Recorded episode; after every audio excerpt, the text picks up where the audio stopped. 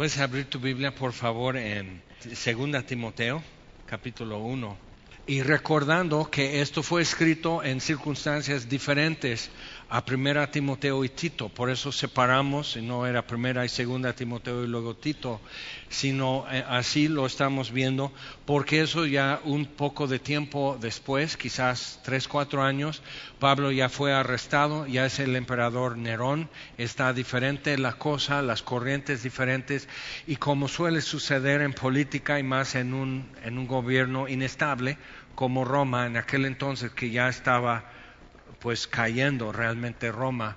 Este, entonces buscando culpables. Si te acuerdas, por la providencia de Dios, por la mano de Dios, que es soberano en todo tiempo, cuando el emperador Claudio este, dio orden, todos los judíos tuvieron que salir de la ciudad de Roma, porque eran una plaga, por la razón, pero siempre se busca culpables.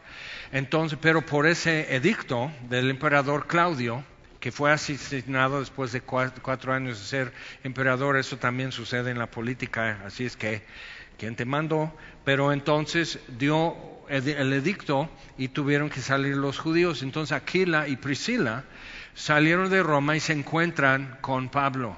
¿okay? Y realmente la amistad y el equipo que se formó de ahí, entonces con Pablo predicando, evangelizando, discipulando en Corinto, también en Éfeso, Priscila y Aquila, como que corrigieron a Apolos en algunas cosas que él decía. Cuando él llega a Corinto fue una explosión, porque sabía, era buen comunicador y no tenía miedo, pero ya le habían suplido los datos de las escrituras que le faltaban. Entonces, viendo eso, por una mala onda, de parte del emperador, pero Dios bendijo la ciudad de, Corinto. Entonces, e, y Éfeso también. Entonces, es muy importante ver estas cosas. Entonces, ya está Nerón, este, él está buscando culpables por la situación del imperio y en la ciudad y todo, entonces era muy fácil decir los culpables de todo lo que nos pasa son los cristianos.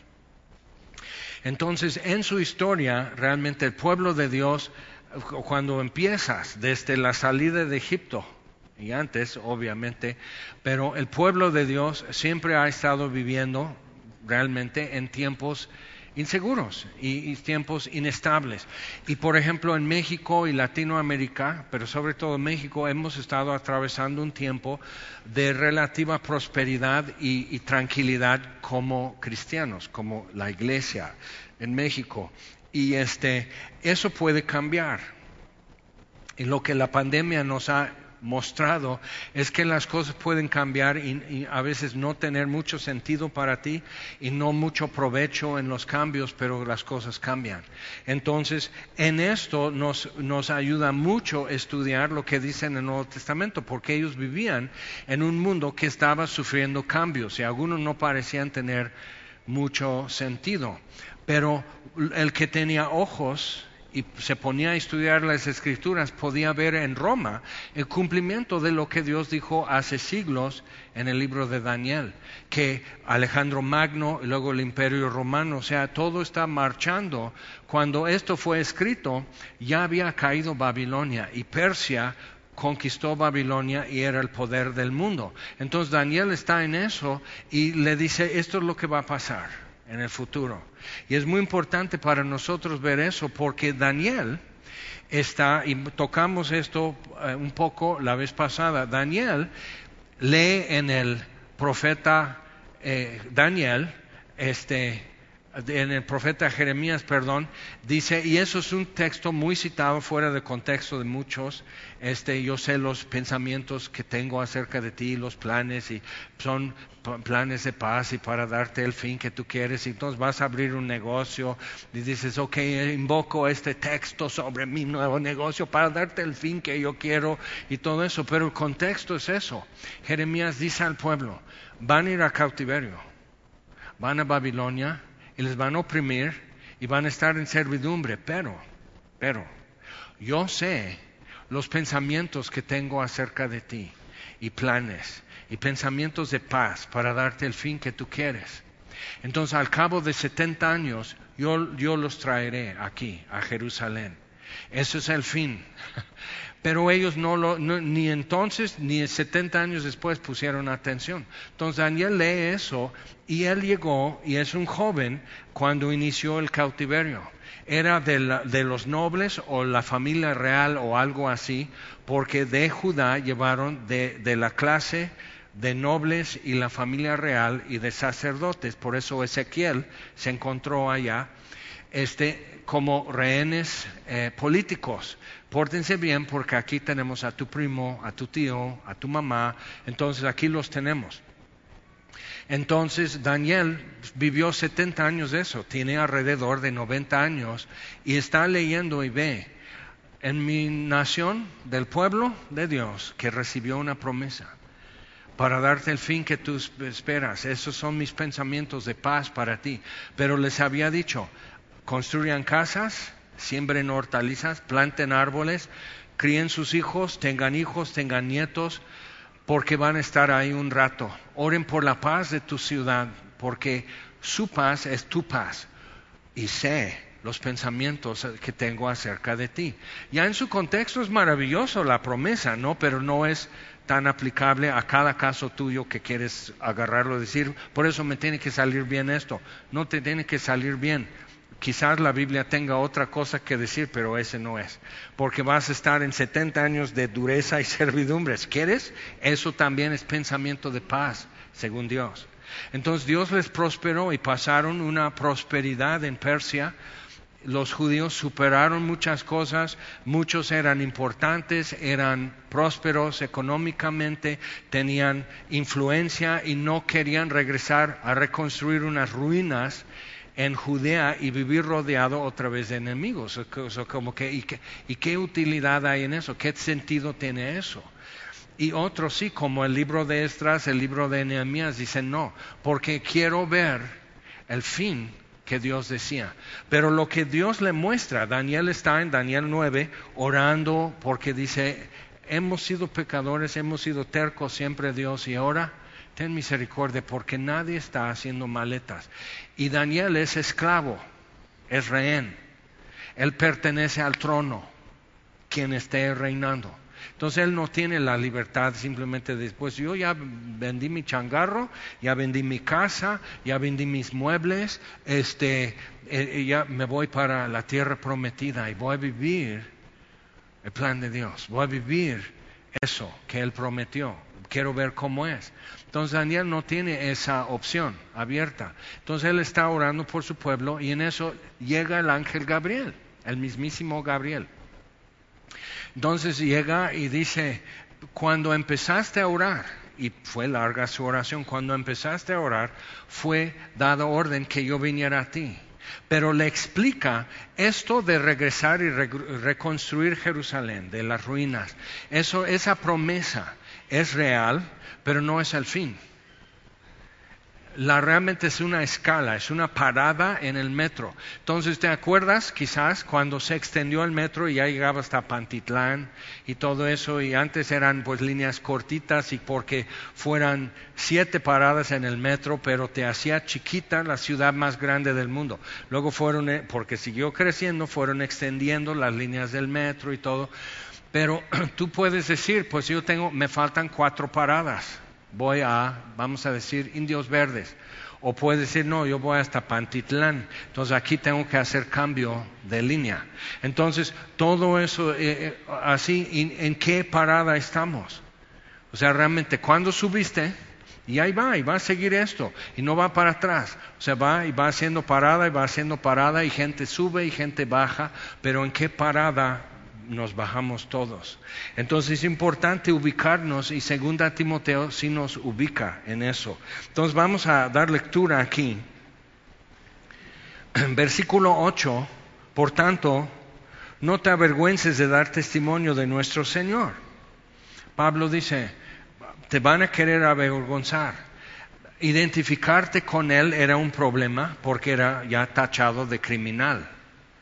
Entonces, normalmente cuando invitan, este, a mí, porque yo he vivido todos los lados de, la moneda, entonces te invitan a ser conferencista, entonces dicen, es pastor de semilla cuerna, y todos están, Uh, pero cuando era pastor de coinonía, nadie me invitaba. ¿Ok? Entonces, porque eso era en Tehuacán y era chiquita, era sin importancia. Pero al final vamos a ver un texto que lo comprobamos muchas veces siendo nadie, siendo invisibles. Y necesitas saber eso de ti. Porque muchas veces va a decir, pues nadie me toma en cuenta, nadie me hace caso, soy invisible, soy chiquitito, soy microscópico. Pero, pero el ángel Gabriel llega a Daniel y dice, porque eres muy amado o sea, Dios me mandó a darte esta explicación de qué es el destino de tu pueblo realmente. El destino no es Jerusalén. Eso es, una parada importante, pero no es el destino. Entonces ya explica y puedes leer eso, el resto de eso en, capítulo 9 de Daniel. Pero dice, porque eres muy amado. Y ese es el dato que se nos escapa muchas veces. ¿Cómo lo sabía Gabriel? Porque es el gozo de Dios. Hay un texto bíblico que se cita mal, he sido traductor de predicadores y están, entonces arrepiéntete pecador porque hay una, los ángeles hacen fiesta, como que esos, tienes que arrepentirte para que los ángeles se pongan contentos. Digo, pues hay que se aguanten, yo voy a seguir en mi pecado. O sea, eso no es una buena, sana motivación, sino Dios merece que yo le diga, hice mal. Dios merece, porque pequé contra Él, no contra los ángeles que ellos qué. Pero entonces hay gozo, el texto bíblico dice hay gozo delante de los ángeles. Ahora, cuando el mismo Gabriel es enviado a Zacarías, quien fue papá de Juan Bautista, entonces le es enviado y, y Zacarías duda y dice, pero ¿cómo? Y Gabriel dice, yo soy Gabriel que estoy delante de Dios. Entonces los ángeles, tú y yo miramos para allá y vemos quizás nubes, el volcán, unas palmeras, este, gente que está sentada atrás, volteate y saluda. O sea, eso es lo que vemos, pero los ángeles ven a Dios. Planetas, distancia, montañas, mares, eso no estorba la vista de Gabriel para ver a Dios. Yo soy Gabriel, estoy delante de Dios. Entonces, ¿quién está delante de los ángeles? Dios. Entonces en Judas al final dice, y al que es poderoso para presentaros sin caída, guardaros sin caída y presentaros con gran alegría ante su presencia. ¿Y de quién será esa alegría? De Dios. Entonces los ángeles presencian el gozo de Dios, gran gozo delante de los ángeles, el gozo de Dios cada vez que un pecador se arrepiente. Porque no saben lo que es ser perdonado, no saben lo que es poder decir, estuve muerto en delitos y pecados, pero Él me dio vida en Jesús. O sea, no sabe lo que es ser perdonado, no sabe lo que es eh, estar por fin en paz con Dios y recibir la paz de Dios. Eso es nosotros. Pero los ángeles se enteran, lo viven a través de no quitar la mirada de Dios. Entonces Gabriel viene y dice, me mandó a explicarte porque eres muy amado. ¿Y por qué se lo tiene que decir a Daniel? ¿No lo sabía? Probablemente sí, pero luego se nos escapa. Luego como que no nos queda muy claro, porque decimos, bueno, ¿por qué me amas? O sea, porque hay días que ni yo me amo, ni yo me soporto. O sea, o sea ¿por qué me amas? Porque eres su hijo porque te escogió para estar en Cristo antes de la fundación del mundo. Eres su hijo. Entonces llegamos a eso aquí. Pero eso es un trasfondo importante para nosotros, decir, ok, no te avergüences de dar testimonio de nuestro Señor, ni de mí. De decir, soy amigo de Pablo, preso suyo. Interesante, Pablo ve su situación, la que sea, cuando iba a naufragar el barco y una tormenta de más de 14 días. Ya no sabían dónde estaban y no habían visto ni sol de estrellas muchos días. Sabían que era de día, sabían que era de noche, pero todo oscuro y no sabían ni siquiera para dónde van. No tenían brújula para decir pues vamos al sur y así. Y los marineros pues por las corrientes que sentimos, hay un arrecife aquí y si, si llegamos a eso estamos muertos. Pero llegan a una isla, no sabían ni para dónde iban tampoco sabía Pablo, pero él les anima y come y da gracias y come, les empieza y todos como que se animan, pero dice, ¿por qué esta noche? Dice, les hubiera sido, y se voltea a decir a los que tenían el cargo del barco, les hubiera convenido hacerme caso. ok, a todos nos pasa que me hubieran hecho caso, ya te dije, pero nomás esto dice, pero no teman. Esta noche estuvo junto a mí, porque estuve orando, junto a mí un ángel del Dios a quien sirvo y de quien soy. Ahora ellos son paganos, cada uno tendría su Dios favorito, como pues el América, o sea, a cada quien a esto sirvo y de este soy. Entonces, el Dios a quien sirvo y de quien soy. Eso es muy importante, como Pablo lo dice, porque se quedan así. Es el Dios de cielo y mar. El Dios que hizo los cielos y la tierra. Tú tienes tu Dios es del mar. Tú tienes tu Dios es del dinero. Tú tienes tu Dios que es de guerra o deporte, Apolos. Entonces, o sea, tú tienes tu Dios. Y Pablo dice, sí, mi Dios es el Dios altísimo que hizo cielos y tierra. Y ellos como griegos ya tienen el trasfondo para decir, o sea, antes de los titanes, antes de los dioses del Olimpo y antes de los titanes y antes y antes y antes, o sea, el creador, que es el Dios no conocido, ves en el libro de Hechos, un altar para el Dios no conocido, porque no queremos faltarle a nadie, porque luego entra una pandemia a Atenas, entonces necesitamos poder decir, no, pues hemos ya nos pusimos bien con todos. Entonces, e, en ese contexto Pablo dice, del Dios, a quien sirvo y de quien soy. Y es muy importante que tú puedas llegar a hablar así y pensar y verte así. Entonces Pablo está así, vamos a perder el barco, pero ya oré y Dios me ha concedido. O sea, tú eh, como marinero, como pasajero, como el centurión, todos así mirando y escuchándole, agarrado de algo, porque pues sí la tormenta está gruesa. Entonces dice, Dios me ha concedido a todos que van a bordo. Y están así. ¿Sí? Pero vamos a perder el barco y tenemos que dar contra una isla. ¿Cuál? No sé, yo nomás, Dios me mostró dónde va. Agárrense de algo porque esto no termina todavía, pero todos vamos a salir vivos de esto.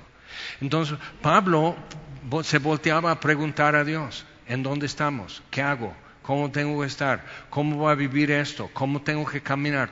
¿Cómo tengo que hablar? Entonces va preso a Roma para testificar al emperador este, Nerón. Y Nerón lo suelta. No, no es digno de muerte. Pero después, para Nerón le conviene mejor culpar a los cristianos de todo. Y Pablo, como líder, ha de morir. Entonces Pablo está en eso, sentenciado a muerte, pero dice, no te avergüences de dar testimonio de nuestro Señor y de mí, preso suyo. No soy preso de Roma. Puedes verte como víctima todo el tiempo que tú quieras. Si te hace sentir bien, ponte en, en el papel de víctima y haz tu teatro. A ver si queremos seguir hasta el siguiente acto. Pero bueno, o sea, hazte víctima pero Pablo, que tenía falsamente acusado, o sea, todas las cuestiones, él podía verse como víctima o simplemente dice, soy preso del Señor. Quería predicar al emperador, era una oración mía, ahora Dios, Roma está pagando mi boleto. O sea, hay forma de ver las cosas diferentes, es decir, mi situación me la puso Dios y es difícil, es más, es imposible y me la puso Dios. Entonces estás en un buen lugar. Porque entonces ya todas las falsas promesas, todas las falsas esperanzas van cayendo al lado y tienes tus ojos puestos en el autor y consumador de tu fe. Es hasta más fácil. Entonces, Pablo dice, ni de mí, preso suyo, sino participa de las aflicciones por el Evangelio según el poder de Dios, que nos salvó y llamó con llamamiento santo como Moisés. Puedes leer en, en Éxodo 3 cuando Dios se aparece en la zarza que ardía y no se consumía y Moisés dice, pues, ¿qué es eso? Entonces va acercándose y Dios dice, quita tus sandalias. Es interesante. Normalmente en las religiones tú tienes que poner barreras entre el Dios y tú. O sea, tú, tú ofreces un sacrificio para que no se enoje, tú haces esto, tú mandas al sacerdote, el que hable, y si, sale muerto, pues yo me la libré. Entonces, es normalmente en eso, y dicen, no, quita tus sandalias. Ahora, ¿dónde te dicen, quita tus zapatos? En Japón, tú entras en una casa ya tienen la costumbre, quita tus zapatos y te dan así unas pantuflas bonitas japonesitas y pones eso. Y caminas en su casa así, ¿por qué? Porque te reciben. ¿Okay? Si vas a Hawái, por ejemplo, estás aquí en el Seguro Social, todos dejan sus chanclas así formadas y se van allá a sentar. ¿Por qué voy a estar parado? Entonces, así, pero dejan formadas sus chanclas. Aquí las ñoras, entonces lo que hacen es que dejan su cubetita de nixtamal y se van allá un rato, pero van como moviendo su, su cubetita de nixtamal. Entonces Dios le dice, quita tus sandalias, porque donde tú estás es tierra santa. Y decimos, uy, sí, Dios es santo, pero solo el Dios de la Biblia dice, quita tus zapatos y te da tus pantuflas. Entra. Entonces tenemos que reubicarnos es el Dios de Pablo, pero también es el Dios nuestro. Entonces vamos. Dice, y participa de las aflicciones por el Evangelio según el poder de Dios. Y cuando estamos en eso, que solo el poder de Dios nos va a sacar adelante, solo el poder de Dios nos sostiene y todo, no es un mal momento y no es un mal lugar y tenemos que cambiar nuestra mentalidad. Y entonces México ha atravesado 20, 25 años aprox, quizás hasta 30 podríamos decir, de relativa prosperidad para los cristianos, relativa tranquilidad para los cristianos, muchas oportunidades. O sea, porque hubo un tiempo que tú no podías hablar de Jesucristo o, o de la Biblia abiertamente, te corrían de tu trabajo. Entonces piensa, ¿no? Como Daniel, 70 años antes, cuando todos llegamos cautivos a Babilonia, éramos lo peor. Éramos los que podías despreciar, podías maltratar, hacerle bullying a los del reino de Judá. Ah, Así. Entonces están en la escuela, en Hogwarts, en Babilonia, está Daniel y están todos así, tienen que aprender caldeo, tienen que aprender estudiar estrellas, eh, hacer el hierbero y tiene este, horchata para la flaca y tiene pasote para los brotes y o sea y tenían que aprender todo y, aprender matemáticas administración y según eso ya los iban a colocar en el reino a servir porque era la casta dorada de Jerusalén. Entonces él está en eso, pero él hizo un propósito. Llamamiento santo necesita una respuesta de acuerdo con el llamado. Y Daniel propuso en su corazón no contaminarse con las viandas del rey, porque era de sacrificios a ídolos. No, estamos en esto por idolatría. Entonces yo me alejo de idolatría. Hay consecuencias cuando tomas una postura así. Hay consecuencias. Hay un precio. Entonces Daniel así comenzó. 70 años después está viendo la fidelidad de Dios. Ya, ya estuvo en la fosa de los leones. Ya estuvo ante Nabucodonosor. Ya libró a todos los, los sabios, no nada más él y sus amigos, sino todos los que los iban a ejecutar, interpretando el sueño de Nabucodonosor. Ya estuvo, ya interpretó la escritura en la pared al nieto de Nabucodonosor. Y en esa noche murió porque los, los de Persia tomaron la ciudad, conquistaron. Entonces ahora soy preso de Persia, no de Babilonia. Pero igual te das cuenta que Daniel vivía como preso de Dios su cautiverio. Entonces es muy importante cuando vemos eso. Moisés, cinco excusas. Y ahí está. Y Dios dice ahora, oigo el clamor de mi pueblo Israel y me he acordado de, su, de la promesa que hice. Pero la promesa es que cuando clamen a mí, los saco de servidumbre. No, dice Abraham, eso es la promesa. Cuatrocientos años serán oprimidos en Egipto y yo con mano fuerte los sacaré. Entonces realmente Dios le está diciendo a Moisés, Moisés, ya es hora, ya es tiempo. Entonces ve a Egipto y saca a mi pueblo. Y da cinco excusas Moisés por qué no es el mejor. Eh, no, eh, no, no, yo no, yo no, yo no. como tú comprenderás. Hay alguien mejor, hay mejor modo, hay mejor tiempo, hay mejor lugar, pero así no, así no. Entonces Dios, o sea, necesitamos ver, Dios hizo los cielos y la tierra, es el creador del universo y Él hace las cosas a su modo. Y lo que aprendes en la Biblia es que el modo de Dios es el, bueno. Y vas comprobando y vas comprobando y dice, Dios hace las cosas a su modo y qué bueno. Entonces, ahí está Daniel, ahí está Pablo, ahí está Moisés, ahí está la reina Esther, que seguro como chica tenía otros planes para su vida. Y Marduqueo, su tío, tenía otros planes. La crió como huérfana, entonces él, tenía otros planes también, con quién se casa, con, cómo va a vivir su vida, a lo mejor será madre del Mesías, la esperanza de los, del pueblo de Israel y así. No, vas a ir a ser concubina, pero elevado a reina del rey de Persia, estar encerrada, tener cero contacto con tu familia, ya tus amiguis de prepa y todo, ya cero contacto, ahora eres propiedad del rey de Persia. Ah, pero eres reina y tienes muchos privilegios y mucho estatus y, tu vida va a ser cómoda. Claro que va a haber mucha intriga y política entre las demás mujeres que están en el harén, pero ¿qué? toda vecindad tiene chismes, entonces pues, nomás es con mejores muebles en el baño y todo eso. Entonces ella está con eso, eso no es lo que ella quiso para su vida. Asumió. María y José, aceptamos, eso es lo que nos toca. Bueno, aquí en México nos está tocando mientras todo el mundo está en un cambio de paradigma y está cambiando en México también y pueden las cosas cambiar. Pero otra vez, tenemos que seguir leyendo porque Pablo estaba viviendo en un mundo de cambio y de caprichos, de gente importante como Nerón. Entonces, viviendo en eso, ¿qué haces cuando los que tienen control sobre tu vida son caprichudos? ineptos, o sea, como Nerón, que, que, él era músico, le gustaba ser músico, pero se disfrazaba, iba, iba a concursos de música, como cantando por un sueño y, así, entonces ahí está, y así. Entonces él pues, se ponía a tocar.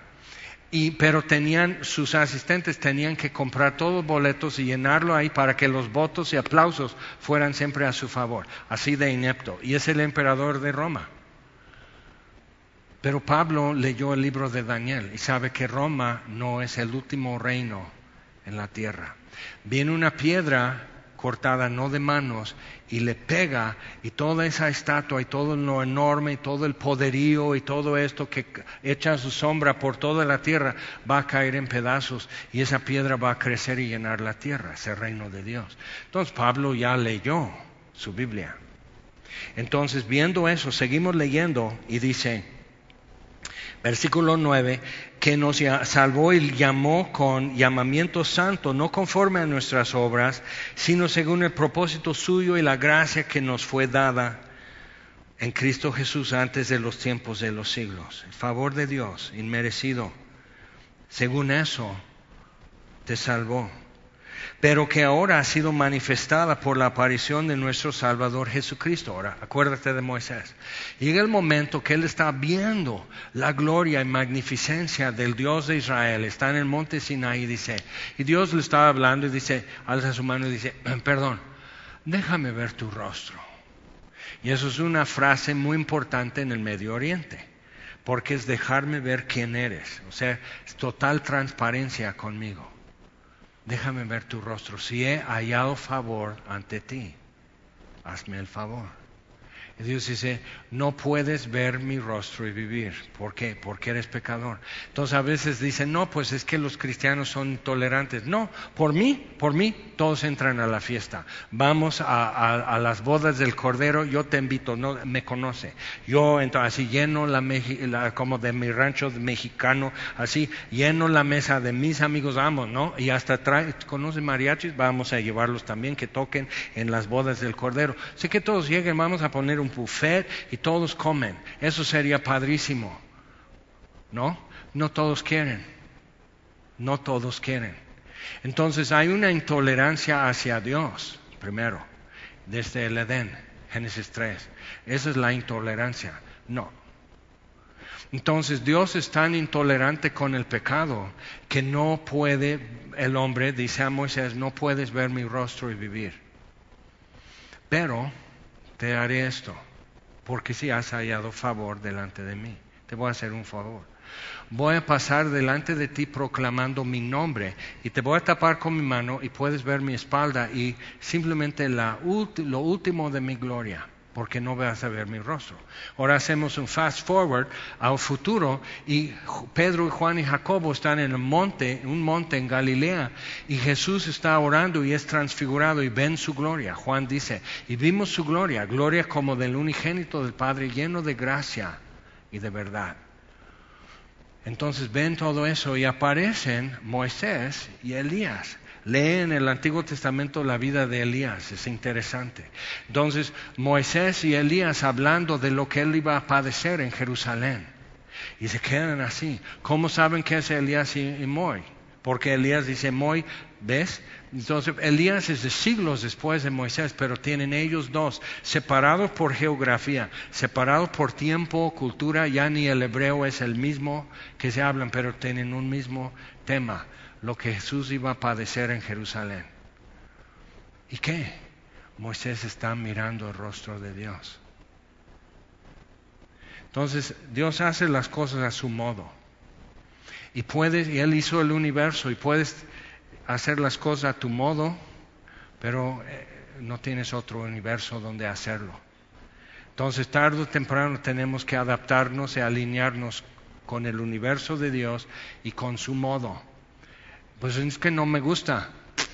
Ve, crea tu propio universo y luego haz las cosas a tu modo. A lo mejor me invitas, pero este universo lo hizo Dios y hace las cosas a su modo. Entonces, la intolerancia de Dios hacia el pecado, donde más se vio, no es en la destrucción de Sodoma y Gomorra, no es en las diez plagas en Egipto, cuando Moisés y el pueblo de Israel, es en la cruz donde Dios reveló toda su ira y toda su intolerancia hacia el pecado, revelado su ira sobre su Hijo. Ahí con eso nos cierra la boca para cuestionar sus motivos y su modo. Entonces, seguimos. Entonces, no te avergüences, participa de las aflicciones. Eso no es algo malo nos salvó y nos llamó con llamamiento santo, no conforme a nuestras obras, sino según el propósito suyo y la gracia, a su modo lo ha hecho y resulta que el modo de Dios es bueno. Por, el favor que nos fue dado en Cristo Jesús antes de los tiempos de los siglos, pero ha sido manifestado por la aparición de nuestro Salvador Jesucristo, el cual quitó la muerte y sacó a luz la vida y la inmortalidad por el Evangelio, del cual yo fui constituido predicador, apóstol y maestro de los gentiles, por lo cual asimismo padezco esto. Pero no me avergüenzo, eso es importante. Padezco esto, humillación, privación, ser señalado, que si tus amigos, o sea, yo visité mucho tiempo, eh, cada ocho días durante años en, en el Cerezo en Tehuacán. Entonces, llegando como visita, pues el padre puede llegar y simplemente decir, pues vengo a hacer misa. Y entonces, sí, como no, padrecito, pues sí, así pase. Y no lo revisan. Yo llego como un civil, entonces te revisan todo así, tus zapatos, todo, tu Biblia, para ver si no traes ahí una cegueta o algo, y así todo, para sacar los presos. O sea, todo eso te revisan y llegas ya después de eso a otra reja, entonces te anotan tu nombre y, con alguna identificación, te dan una ficha y tú dejas tu identificación. ¿Ok? Entonces te anotan tu nombre. ¿Y a quién vienes a visitar? A este, a Antonio Filemón Santiago. Eh, lo conocían y su apodo era el burro. Y cuando él tenía casi 18 años, participó en el robo, eh, asalto en, una gasolinera y salió gente muerta, pero hicieron otras cosas muy feas. Entonces él tenía veintitantos años, o sea, va a salir ya con canas de ahí. Entonces, pues este, así. ¿Qué es, qué es de usted? Siempre preguntan. Ahora, todas las mamás con su canasta, con, ropa limpia y todo así, vienen a ver a su hijo, vienen a ver a su marido. todas las señoras tenían que, ¿y qué es de usted? Es mi hijo. Y yo, es un amigo. Eso era tu oportunidad surtirte de nuevos amigos, güero. O sea, identificado con Él. Eso es un dato importante porque Pablo lo menciona. Entonces, no te avergüences de mí, ni del Señor. Eso no es nada nuevo ahora, porque Pablo ya lo dijo hace dos mil años. Entonces, pero Él sacó a luz la vida y la inmortalidad por el Evangelio, del cual yo fui constituido eso. Entonces no me avergüenzo porque yo sé a quién he creído. Y si marcas tu Biblia, subraya, yo sé a quién he creído, porque no es en quién he creído. En Santiago dice que los demonios también creen y tiemblan. Entonces creer en Dios no es un logro muy grande. Hay una gracia común que deja que el ser humano piense que hay un creador del universo. Entonces, agnósticos hasta el ateo, o sea, ves que no te atacan si crees en unicornios y pitufos, pero si crees en el Dios de la Biblia, sí te atacan. Entonces, creer en unicornios, pues es tu modo de pensar, ¿no? Pero eso no afecta a nada ni a nadie. Pero creer en el Dios que hizo el universo y puede recoger el aliento de todos nosotros en cualquier momento que sostuvo el universo y sostiene el universo por la palabra de su poder, y sostuvo el universo como quien sostiene una uva entre tres dedos cuando le estaban clavando manos y pies a, la cruz, sostuvo el universo y no hubo más.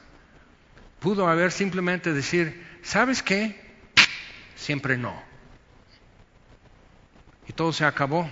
Y él está sentado a la diestra del Padre y tú y yo, Nel y no lo hizo. Entonces Pablo dice, yo sé a quién he creído. Entonces eso cambia de creer en Dios de una forma muy general a una cosa muy estrecha y muy específica, porque creerle a alguien es creer lo que dijo, que Adán y Eva no creyeron, ¿ok? Creyeron a otro.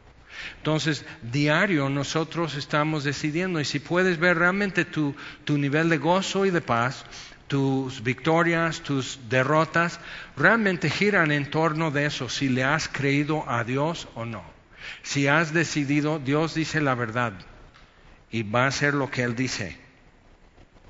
Daniel está parado aquí para decirnos, va a hacer lo que Él dice, porque casi todo lo que Dios le dijo a Daniel ya sucedió. Falta un poco, es interesante. Moisés está aquí parado diciendo, Dios hace lo que él dice. Elías está aquí parado, Dios hace lo que él dice.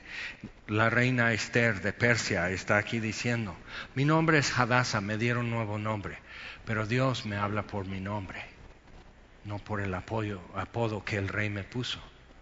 Soy Hadassah. Eso me pusieron mis papás y así Dios me habla. Entonces piensa en todo eso. Todos ellos están aquí.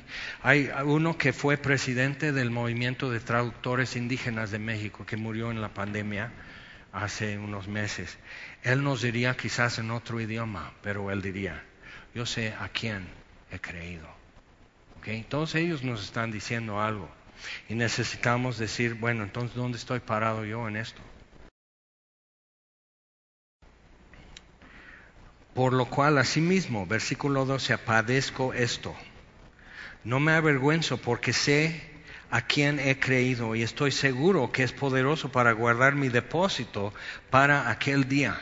Y si otra vez, si marcas tu Biblia, subraya aquel día. Porque qué día es aquel, ¿no? Mi quincena, mi raya, el puente.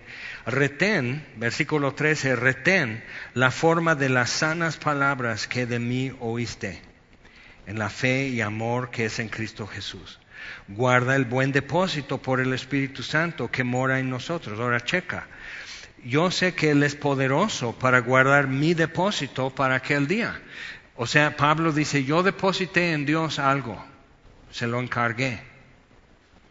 Entonces también dice, ahora guarda tú, Timoteo, el buen depósito que está en ti por el Espíritu Santo que mora en nosotros. Entonces Dios depositó algo en Timoteo. Y Timoteo depositó algo en Dios. Dios depositó algo en Pablo y Pablo depositó algo en, en, en Dios. Ahora, ¿cómo es esto? Pues vas a algún super y traes tu mochila, entonces no te dejan entrar con esa mochila, entonces la dejas así en paquetería y te dan una ficha. Okay. Cuando ya acabes tus compras o tu robo, si estás robando en, el super, no sé yo, eso es entre tú y Dios, pero entonces ya pagas y todo, traes esto, y entonces recuperas tu mochila con esa ficha. Y a veces, o sea, si tienes que, si, pierdes la ficha, te cuesta más de lo que estaba en tu mochila, ¿no? Ahora, pero hay otra forma. Algunos de ustedes dejan aquí a sus niños en casa de semilla y te dan una ficha. Había una señora, a lo mejor está, a lo mejor está aquí hoy, pero quiere decir que ya cambió el modo, porque venía a las nueve, dejaba a su niño y se iba de compras hacía el súper, hacía todo esto, así todo, y ya después de tercer servicio ya venía por su hijo. Porque preguntaron, ¿por qué lo deja aquí los tres servicios? O sea, ya corrió, ya jugó, ya tiene hartísimos amigos porque son los niños de tres servicios, comió sus galletas, bebió su jugo y todo. Pues, no, pues yo aprovecho para hacer mis compras. ¿Todo este tiempo? Bueno, estamos para servirte. Pero pero no estás, o sea, estás aprovechándote de una muy buena oportunidad. E, y, algunos ya les di el norte, pero Dios te ve, ¿ok? Pero ve, o sea, estaba aprovechándose de una muy buena oportunidad.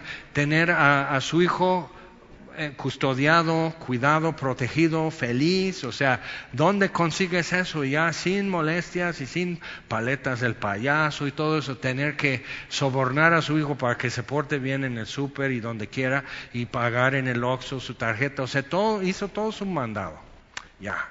Entonces, pero sí tenía que traer la ficha y con gusto le entregaban su hijo. Pero, o sea, tenía que traer la ficha. No pierdas tu ficha porque entonces a tu hijo le ponemos a lavar la banqueta.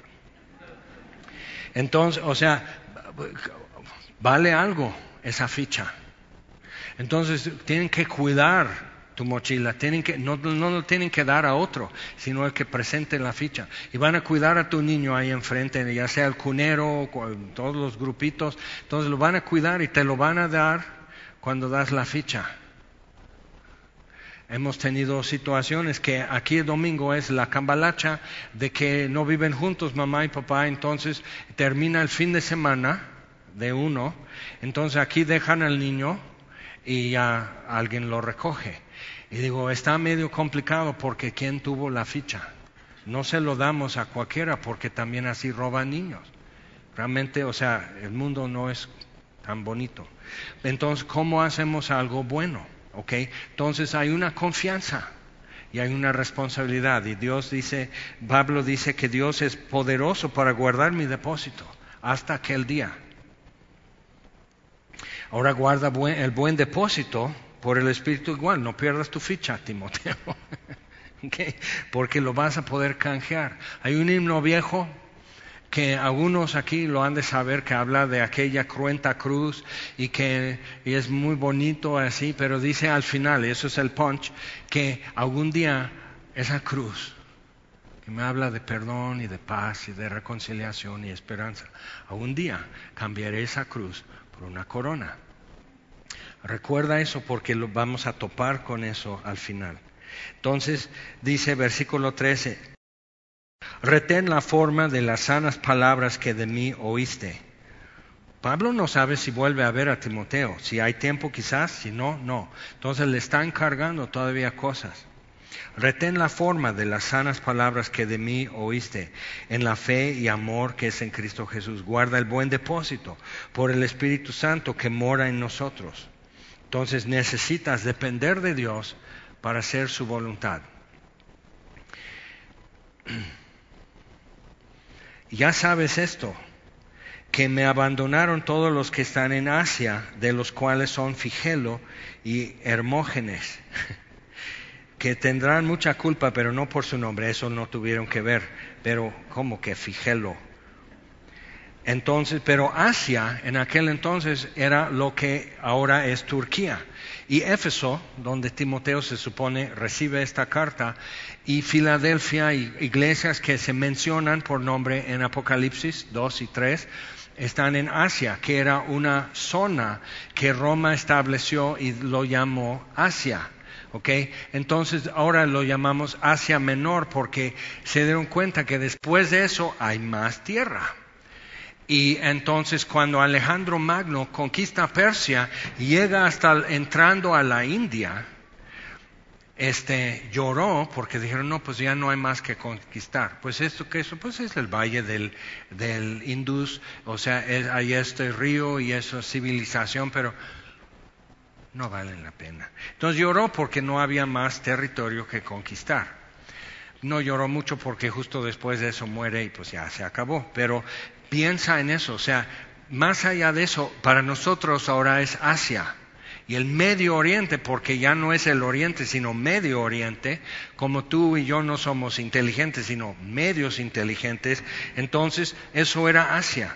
Y dice, todos los de Asia, todos alrededor de todo eso, los Gálatas y hacia el sur de lo que es ahora Turquía, Éfeso, Esmirna, todos estos, o sea, ya nadie quiere asociarse. ¿Por qué? Dice, nos da un porqué. Versículo 16. Tenga el Señor misericordia de la casa de Onesíforo, porque muchas veces me confortó y no se avergonzó de mis cadenas, sino que cuando estuvo en Roma, donde Pablo está preso cuando escribe esto, me buscó solícitamente y me halló. Pero tiene que firmar una bitácora, dejar identificación. En ese lapso que está visitando con Pablo, toman todos los datos. Imagínate hoy con holograma, con todo, todo lo que puede traer tu identificación y hacen todo un esquema de quién eres. Entonces vas a China y puedes ir a una iglesia. Son oficiales, es abierto, es mucha libertad. El sermón es propaganda, pero puedes ir. Y hay reconocimiento, hay tecnología que vas pasando y hay, hay reconocimiento facial. Quitas tu cubreboca así, entonces te reconoce. Y eso ya está registrando. Y el chip de tu celular ya quedó registrado. Ahora, hay cristianos que luego van a más iglesias, ¿no? Están casados por otros lados. Entonces vas vas a la iglesia oficial pero también vas a la clandestina y ahora va tu chip de tu celular y saben dónde andas. Y al rato se dan cuenta que hay gente que frecuenta un lugar y ya caen ahí y es una iglesia clandestina. Está cañón. Así era antes en Rusia, ya no. Pero, o sea, eso está tremendo. Entonces hubo un tiempo en los tiempos de Cárdenas en que no podías tener reuniones fuera de propiedad federal, que es un templo, una iglesia que es propiedad federal. Entonces, si, si tenías un tiempo juntos y quieren cantar un himno, como cambiaré esa cruz por una corona y así, o sublime gracia, o algunas de las que cantamos, todos simplemente lo tenían que tararear y todos viendo la letra, recordando la letra, pero no decir porque los vecinos te reportan. Eso es, eso es México. Las cosas cambiaron. Pero necesitamos saber que los caprichos de un emperador cambian todo para mucha gente, no nada más para las iglesias. Pero los caprichos de los que tienen poder, como Nerón, pueden afectar a muchos y no les importa. Entonces, tú y yo vivimos en un tiempo de relativo descanso, prosperidad, facilidad de las cosas, como luego estaba pasando en el primer siglo. Y sabían los cristianos que eso puede cambiar y vivían de acuerdo con eso. Y no tenían menos gozo, no tenían menos paz y no tenían menos eficacia en su generación. Entonces nosotros tenemos que como reubicarnos con eso, decir, bueno, ¿qué? Entonces, ¿qué? Memoriza la Biblia. Ten tu Biblia en papel, porque digital puede ser cambiado de noche a día. ¿ok? Necesitas empezar a hacer eso. ¿Quién te conoce? entre cristianos, o eres nada más que vienes y oyes y te vas, pero nadie sabe tu nombre, nadie sabe si estás bien o no, nadie ora por ti, Nomás vienes de oyente y te gusta y la enseñanza y todo eso, pero realmente no hay nada que se fija que estás o no estás o que estés bien o no estés. Tenemos nosotros que echar mano de los consejos de Dios porque los tiempos pueden cambiar. Ya no podemos decir, te daré lo mejor del trigo y todo eso. Ya nos dan la punta de la bota. Eso puede suceder y sucede en cualquier lugar del mundo, en cualquier momento. Entonces nosotros aquí en México aprovecha el tiempo de, prosperidad y descanso y tranquilidad para avanzar y fortalecerte en el Señor. Aprovecha eso. Y si no te gusta oír eso, te vas a cansar mucho cuando por fin llegamos a Apocalipsis, que no tardamos. ¿eh? Entonces, bueno. O sea, es como tenemos que vivir. Y en su historia, el pueblo de Dios y más la iglesia. O sea, ve los tiempos de Daniel. 70 años vivió en Babilonia, Persia, Daniel. Y mucho de ese tiempo, pues simplemente estaba llevando a cabo su cargo administrativo en el imperio. Y era aburrido y repetitivo y no está registrado en el libro de Daniel.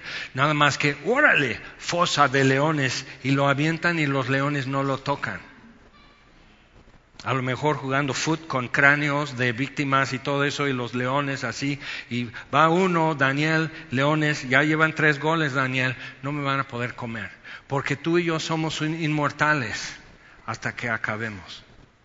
Y eso lo tiene Dios, nadie más. Entonces tienes que vivir con eso, como Daniel. Gabriel le dice, eres muy amado. Gabriel lo sabía. Daniel, ¿quién sabe? Pero a partir de ese día, si había dudado o se le iba un poco eso, porque se nos va, se nos escapa la realidad. Sí, Dios me ama, porque dio a su Hijo por mí. Dios me ama. Y envió el Espíritu Santo, Dios mismo, a nuestros corazones para confirmarnos y decirnos, eres hijo de Dios. Y tú dices, pero soy tremendo. Sí, no, no, no le niega. No, eres un campeón. No, si eres tremendo, eres muy amado, eres un hijo de Dios. Y tarde o temprano tenemos que captar eso y empezar a decir, entonces voy a caminar en la luz, voy a caminar en la verdad, voy a andar en el Espíritu, voy a, voy a vivir como alguien que ya entendió estas cosas. ¿Las vivo todo? No, pero, voy pero ya las entendí y voy a empezar a vivir así. Entonces, seguimos. Onesífero dejando su nombre en la bitácora. ¿Qué es de usted? Es mi amigo. ¿Qué tal si dice, es mi pastor? ¿Me vendrías a visitar? ah, también vas a Semilla. Bueno, a, veces visito. Este es más, hoy no lo quiero ver. Ya, ya te vas, recoges tu identificación y pélale. Entonces, o sea, eso es real. Eso sucede en donde quiera en el mundo. Entonces hay gente en Afganistán que son cristianos y ya les mandaron textos a su celular. Ya sabemos dónde estás. Venimos por ti. ¿Qué haces? Si no antes, ahora sí, voy a echar todo el combustible a la lumbre y no voy a morir por estúpido, que es cualquiera lo hace, ¿no? Vas a vacaciones y ponen un carro todo hecho pedazos, dices, monumento a la imprudencia.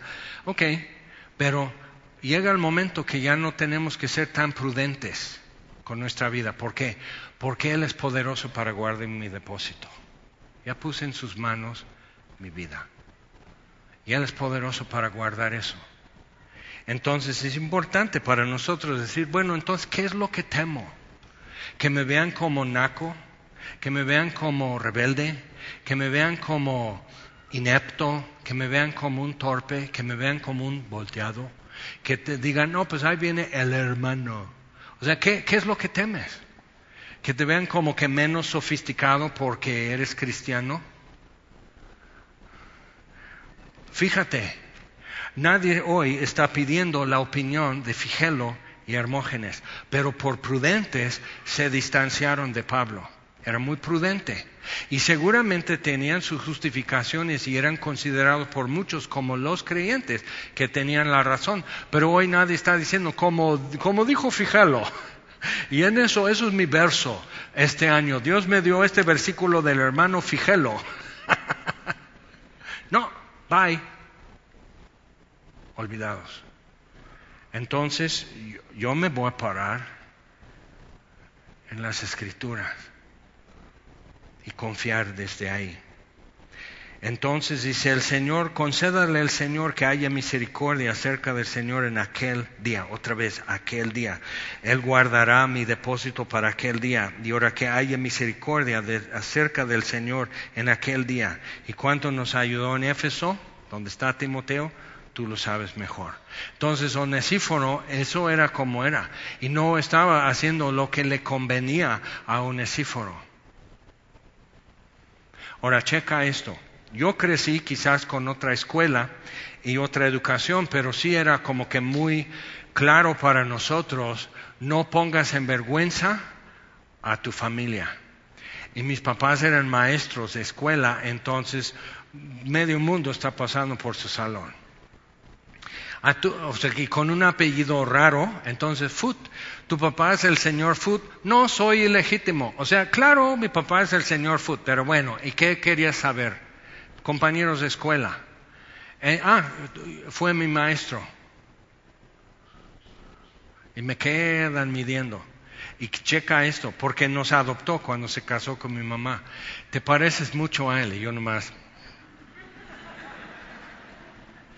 Ok, gracias. Buen día. Excelente semana. Pero te pareces mucho a él. Uy, maestros. Ah, conozco a tu papá y me medían. ¿Y cómo vas? y peor, dos hermanos mayores. Ah, tuve a tu hermano David como alumno. y ahora yo tengo que dar el ancho. Ah, tengo que... Ah, así, entonces, y algunos de ustedes saben lo que es esto, o sea, vienes arrastrando todo el historial de tu familia y ahora tienes que como cumplir expectativas. Ahora, si empezaras a vivir tu vida así para solo traer honra, no deshonra, no desprecio al nombre de tu Padre, al nombre de tu familia, al nombre de tu Salvador, y vivir y tomar decisiones y elecciones y demás cosas en tu vida, eso no es ser santurrón, es cuestión de afecto. Entonces no es ser santurrón, no es ser religioso, pero sí, fíjate, lealtad es una virtud. Humildad también es una virtud. amor a nuestro Padre es una virtud. Amor al que te salvó la vida, Jesús, es una virtud. Entonces, eso no es mala onda ser así. ¿Ok? Quedamos claro. Ahora, vamos con esto en mente. vamos, por favor, a 1 Corintios, capítulo 3.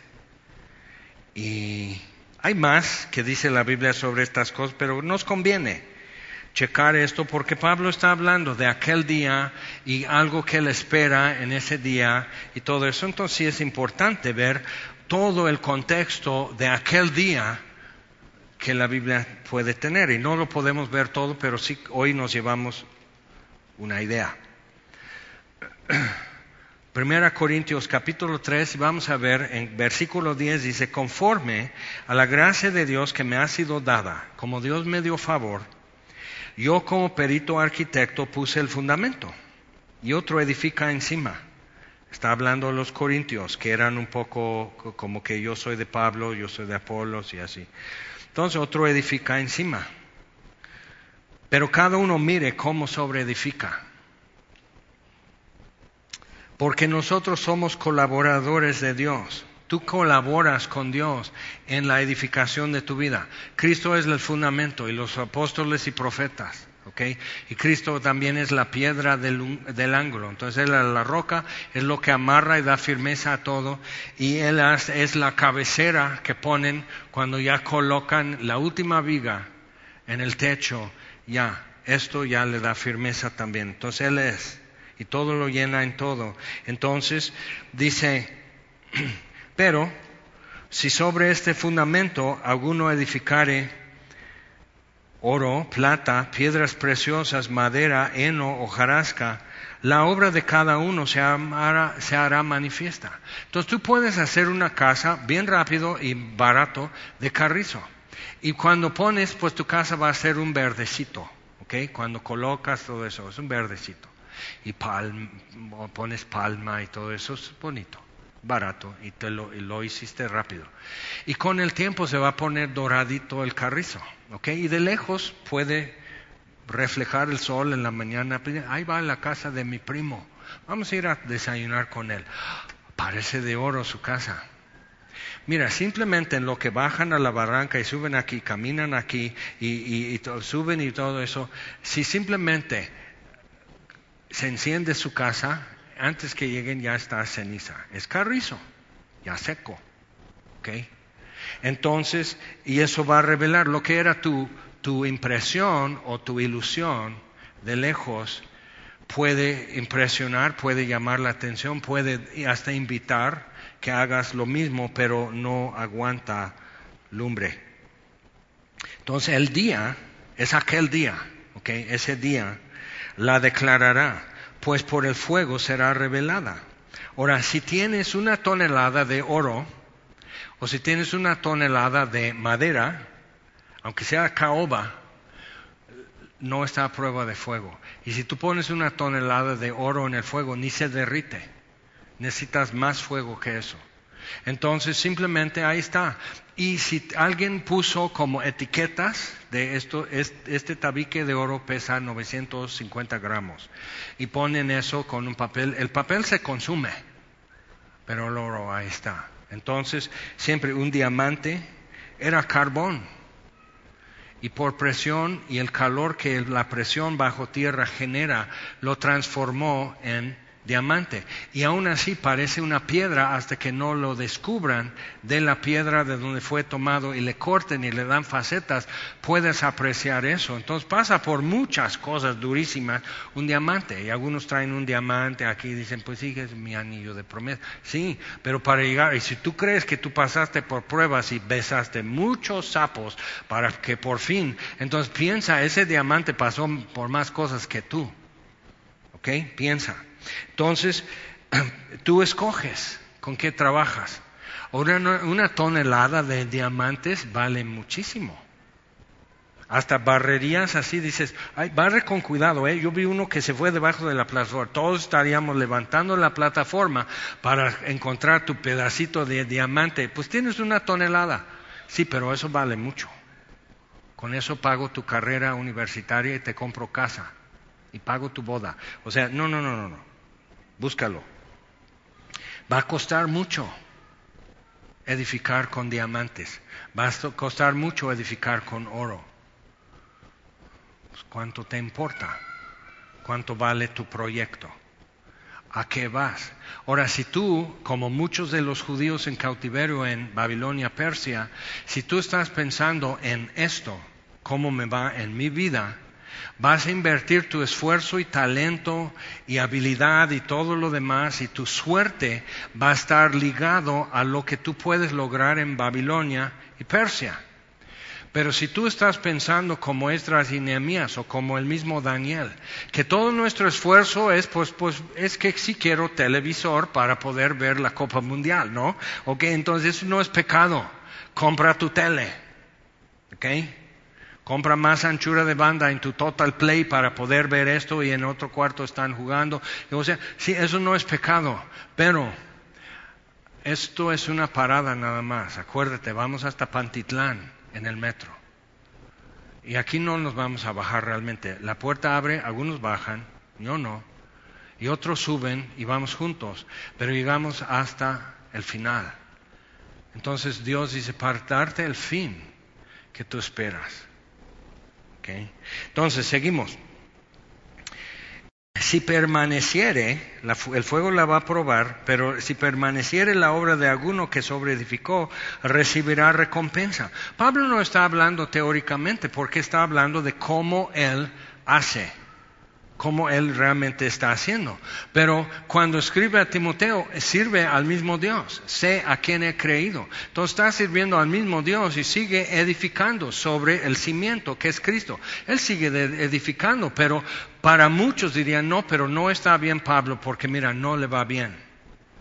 Ha ido a cárcel, si él sube un barco, todos ya inflan sus flotis porque va a haber un naufragio. O sea, como que era muy salado eh, Pablo y muy salado andar con él, como que eso no, es, eso no es para mi bien, eso no así. Y Pablo dice, sí, yo sé a quién he creído. Y Pablo no está esperando que alguien le apruebe, está buscando la aprobación de uno. Fíjate cómo sería tu vida más ligera y más fácil si pudieras solo tratar de vivir para complacer a uno, que no te pide gran cosa y no te pide muy complicado y no te pone enigmas. Dice, sígueme. Entonces hasta va contigo. Ahora piensa, dice, seguimos. Dice, y pues recibirá recompensa. Versículo 15, no tan bonito. Si la obra de alguno se quemare, él sufrirá pérdida. No será perdido, sufrirá pérdida si bien él mismo será salvo, pero aunque así como por fuego. O sea, como hoy es el 19 de septiembre. Algunos salieron corriendo y si era una casita de adobe, ¡puf! Pues ay. Y una señora que fuimos a ver y todo eso, pues dice, y estaba con una cuchara en su mano. Es lo único que salvó de la ruina. Y, no quiso soltar la cuchara. Es lo único que me quedó. Dice, pues si avientan los ojos, pues, ¿aquí a qué? Entonces es eso, es perder. Pero ahí estaba ella. Otra en, en este, Jojutla, sentada en una silla junto a las ruinas. Y no se iba a mover. No van a hacer nada aquí, es una ruina de adobe. No, no. Señora, ¿ya comió algo? Entonces alguien se sentó en la ruina de su casita, junto a ella le dio una torta, así un jugo, empezaron a platicar y empezó a llorar y a aflojarse un poco y decir, pues es que aquí tuve a mis hijos, aquí murió mi marido, aquí viví toda mi vida y ya es un pedazo de lodo y tierra. Sí, pero usted se acuerda de todo, es simplemente es adobe. Entonces empezó a agarrar perspectiva, el susto, el miedo, la tristeza que le embarga. Ahora, ¿en qué parada de tu vida estás? ¿Estás ahí todavía? Puede ser. De tu pérdida, de lo que has sufrido y todo, es, una, es, es, lo, es lo que sucede. Pero, pero no hemos llegado al final. Entonces no te bajes. Aunque se abren las puertas y otros bajen, no hemos llegado. ¿Ok? Conste. Entonces dice, el mismo será salvo, aunque así por fuego. ¿No sabéis que sois templo de Dios y que el Espíritu de Dios mora en vosotros? O sea, ¿por qué voy a cambiar eso? Regresando, vamos a, Apocalipsis capítulo 3.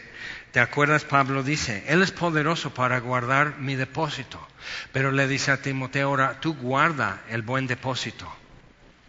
Pablo dice, realmente yo estoy llegando al final. Esta va a ser mi parada. En esta próxima voy a bajar.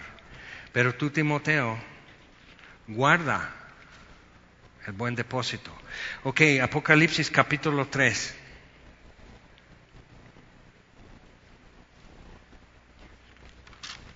Versículo 7. Escribe al ángel de la iglesia en Filadelfia, una de las ciudades en lo que era llamado Asia. Las ruinas de Filadelfia están en Turquía. Escribe al ángel de la iglesia en Filadelfia. Esto dice el santo, el verdadero, el que tiene la llave de David. Otra vez acuérdate, estas cosas no cambian no están sujetos a, caprichos, a epidemias, a cambios políticos, a cambios sociales, no están sujetos a esos cambios. esto dice el santo, el verdadero, el que tiene la llave de David, el que abre y ninguno cierra, y cierra y ninguno abre. Esto es importante. Yo conozco tus obras y nos da frío. Sí, todos vamos a comparecer ante el tribunal de Cristo y cada uno su obra será puesta a prueba y recibirá recompensa. Entonces el tribunal de Cristo no es como para sentencia, no es el juzgado. El tribunal es después de las, las Olimpiadas o una carrera, un maratón o algo así. Entonces el que ganó y los que llegaron en segundo y tercer lugar, entonces suben hasta un escalón, eso es el bema en griego, y lo traducen tribunal, porque es visible, es elevado para que te vean. Entonces, subes ahí a un escalón inferior, a donde está el gobernador Pilato, o donde está el emperador, o quien está oficiando en el evento. Y te va a coronar con hojas de laurel, porque todo evento deportivo es dedicado a Apolos y eso es su árbol, el laurel. Entonces te va a coronar. Venciste, ganaste. Y todo el mundo, y por ese momento, porque son las Olimpiadas, Olimpo te escogió para ganar. Entonces hoy tú eres el campeón de los dioses. Entonces Pablo toma esto, Juan toma esto, porque Jesús lo tomó. ¿Ok? Entonces todos vamos a estar en el tribunal de Cristo. Entonces lo que hablamos y decimos que es el ángel de la independencia, ellos no estaban pensando en angelitos porque era, bueno, era el, en aquel entonces, entonces es victoria alada. Entonces tiene una corona de hojas de laurel, pues, todo doradito, pero así. Entonces, Nike, para los griegos es victoria, entonces victoria alada. Le ponen alas a, la estatua y todo el mundo dice, ese es el ángel de la independencia. Ok, bueno. Entonces victoria es Nike, como tus Nike que no son Reebok, que son Nike. Oh, yeah. Entonces puedes tener eso. Entonces eso es victoria. Nike no es para losers, entonces están diciendo eso, es tu victoria. Vas a ganar si pones Nike. Entonces, o sea, ese es el concepto. Entonces está coronando al vencedor. Pero ve lo que Jesús dice aquí. El que tiene la llave de David, yo abro, nadie cierra, yo cierro, nadie abre. Yo conozco tus obras. He aquí he puesto delante de ti una puerta abierta, la cual nadie puede cerrar. ¿Por qué? Porque aunque tienes poca fuerza, y de repente decimos, yo tengo poca fuerza. Aunque tienes poca fuerza, has guardado mi palabra y no has negado mi nombre. Ahora te acuerdas de Moisés, muéstrame tu rostro. Dios dice, no, sino pasaré delante de ti, te taparé con mi mano, no verás mi rostro, puedes ver la orilla de mi gloria y te proclamaré mi nombre. Entonces le da su nombre y proclama su nombre a Moisés. Jehová siempre misericordioso, largo en paciencia, que perdona lo imperdonable. Así, y le proclama su nombre. No puedes ver mi rostro, pero puedes tener esto, mi nombre. Entonces Jesús, Juan 15, dice, chicos, no se pongan tristes van a tener tristeza, pero su tristeza se convertirá en gozo. Entonces voy para prepararles lugar, no se espanten, no se pongan tristes, voy a prepararles lugar y luego vengo. Yo hago lo que prometo. Y dice, hasta ahora, Juan 15, nada habéis pedido en mi nombre. Yo me voy y no van a ver mi rostro, pero nada habéis pedido en mi nombre. Ahora pidan en mi nombre y el Padre os la dará. Y su gozo será completo. Juan 15. Entonces Jesús les deja su nombre porque no ven su rostro. Por eso la promesa eh, aquí en Apocalipsis, y verán su rostro, es, ya no necesito activar el nombre, que es un temporal, hasta poder ver su rostro. Entonces tú no has pedido grandes cosas en el nombre de Jesús, en su ausencia físicamente y no vemos su rostro, pero pide cosas de acuerdo con la gloria del rostro de Dios. Ahora, dice, has guardado mi palabra y no has negado mi nombre. Eso es lo que tienes. Poca fuerza, su palabra y su nombre. Haz uso de eso haz uso de la poca fuerza que tienes, haz uso de su palabra, haz uso de su nombre. Y dice, he aquí yo entrego de la sinagoga de Satanás a los que dicen ser judíos y no lo son, sino que mienten, y aquí yo haré que vengan y se postren a tus pies. Y dice, pues yo no quiero eso, que sean humillados. Dice, no, pero Dios dice, yo tengo un asunto pendiente. Y que reconozcan, ¿te acuerdas Gabriel con Daniel? Porque eres muy amado. Y que reconozcan, ¿qué dice? Que yo te he amado. Todo eso es lo que está en juego siempre. Enfrentas lo que sea si sabes que Dios está contigo porque te ama. Enfrentas lo que sea, ¿sí o no? Obedeces en lo que sea, si puedes decir, porque Él me ama. Él me ama. Entonces dice, haz esto. Lo voy a hacer. Lo asumo. José y María, aceptamos. Esther, acepto. Moisés no quería ir a Egipto, acepto. Daniel, sé fiel hasta la muerte. Daniel, acepto. Y tú y yo, ¿dónde nos paramos en esa fila? Que no somos dignos de formarnos detrás de ellos, pero ¿qué otra tenemos? ¿Nos paramos con Figelo y Hermógenes? No, aquí, aunque me cueste. ¿Qué? No tengo mejor lugar para pararme y no tengo mejor compañía que formarme detrás de estos. Entonces, dice, que reconozcan que yo te he amado. Por cuanto has guardado la palabra de mi paciencia, yo también te guardaré de la hora de la prueba que ha de venir sobre el mundo entero para probar a los que moran sobre la tierra. Pero nuestra ciudadanía está en los cielos, de donde esperamos al Salvador. En el Salmo 25 te lo dejo de tarea, no Salmo, Isaías 25 te lo dejo de tarea, pero uno de mis versos favoritos. Pero dice, en este monte, monte Sión, que va a ser ruina a rato, dice Isaías, va a quedar en escombros, ser morada de chacales y de búhos y lagartijas. Pero después, en este monte, destruirá la muerte y se dirá de él en aquel día, tú y yo, en aquel día, he aquí este es nuestro Dios, lo hemos esperado.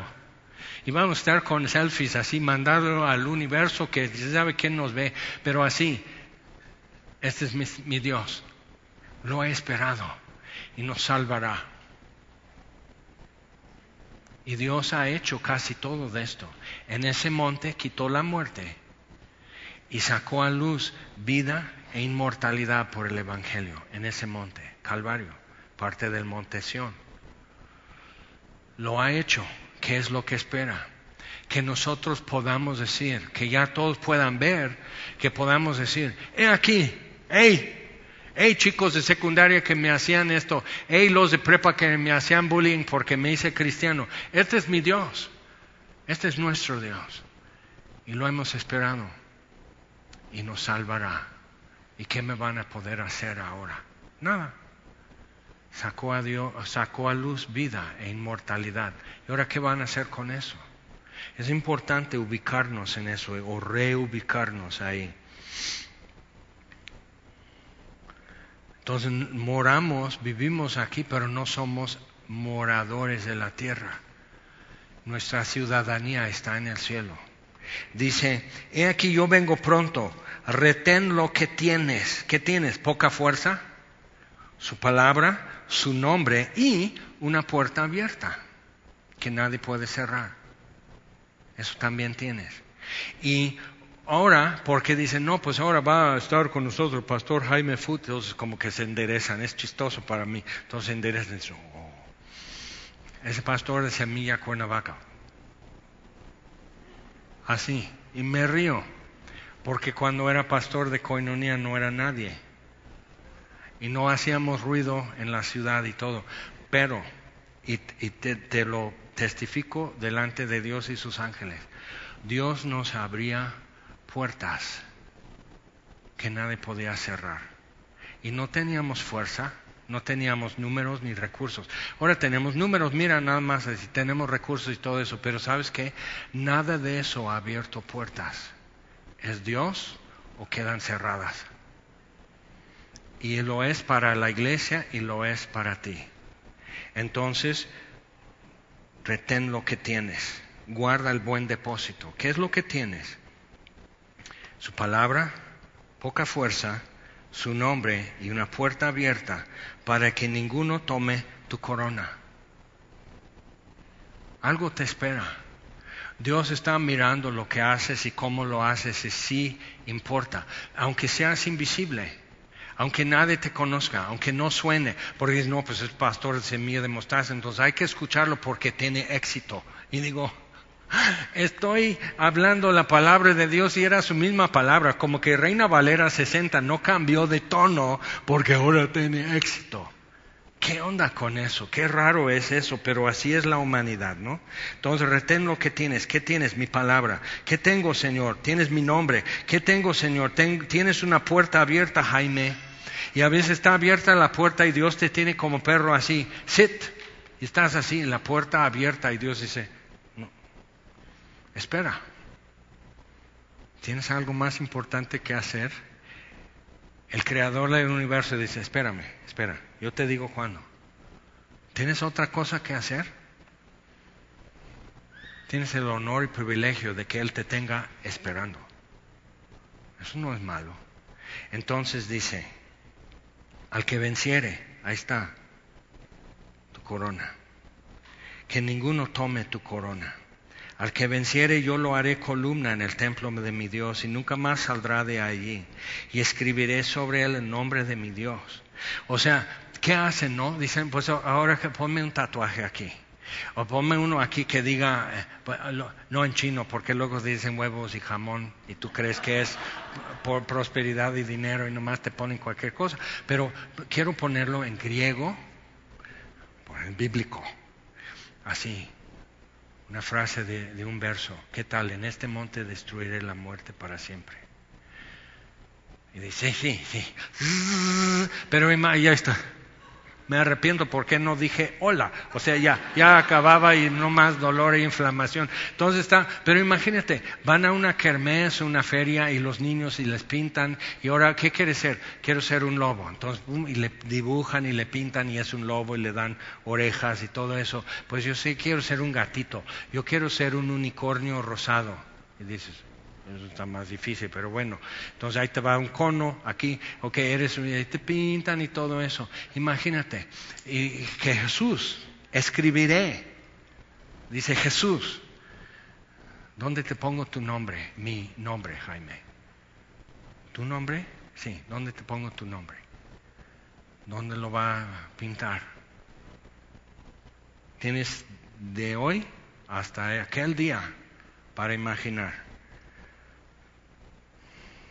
escribiré, Jesús, yo, Jesús, escribiré sobre él el nombre de mi Dios, el nombre de la ciudad de mi Dios, la nueva Jerusalén. Entonces, eso es lo que depositaste a él y llevas y das tu ficha, lo que has guardado, retén lo que tienes y cambias eso por lo que él guardó.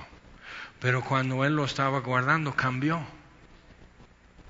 Y es un peso eterno de gloria, dice la Biblia. O sea, no lo vas a poder sostener. ¿Cómo? Y el nombre de la ciudad de mi Dios, la nueva Jerusalén, la cual desciende del cielo de mi Dios, y mi nombre nuevo. O sea, va a haber un nuevo nombre para Jesús. ¿Y qué es? Nadie sabe. Entonces vamos, si quieres, anótate saliendo y tenemos una rifa celestial. Entonces, el que adivine el nuevo nombre de Jesús va a ganar, no sabemos qué, en aquel día, ahí me cobras. Pero imagina, no estoy en serio, pero piensa. Jesús dice, yo también un nuevo nombre, un nuevo calificativo, una nueva forma de identificar, porque el nombre de Jesús que toda lengua y nación ha pronunciado y ha usado su nombre, Señor, esto te pedimos en el nombre de Jesús, esto ya pasará y tendremos una nueva forma de hablar. ¿Cómo? No sé. Ahí te espero. No faltes. Vamos a ponernos en pie. Señor, te damos gracias, Padre. Gracias, Dios nuestro, por tu palabra y por considerarnos muy amados. Como dice, mirad cuál amor nos ha dado el Padre que seamos llamados hijos de Dios y lo somos. Y por eso el mundo no nos conoce. Y nosotros ni siquiera sabemos cómo hemos de ser. Pero sabemos que cuando le vemos a Él, seremos semejantes a Él porque le veremos como Él es. Y va a haber un día en que cambiamos fe por vista. Y vamos, va a haber un día en que el velo se desvanece delante de nuestros ojos y tú escribirás un nuevo nombre sobre nosotros y un nuevo lugar donde vamos a vivir, una nueva ocupación de mis horas y días, sacando a luz la vida y la inmortalidad por el Evangelio. Va a haber un día en que ya no tenemos que hablar de esto, que ya no tenemos que advertir del otro. Y despertaremos a tu semejanza, Señor, conforme a tu palabra. Y te damos gracias por eso, Señor. Y te pedimos no más esto. Déjanos vivir nuestra vida así, como hombres y mujeres que hemos captado.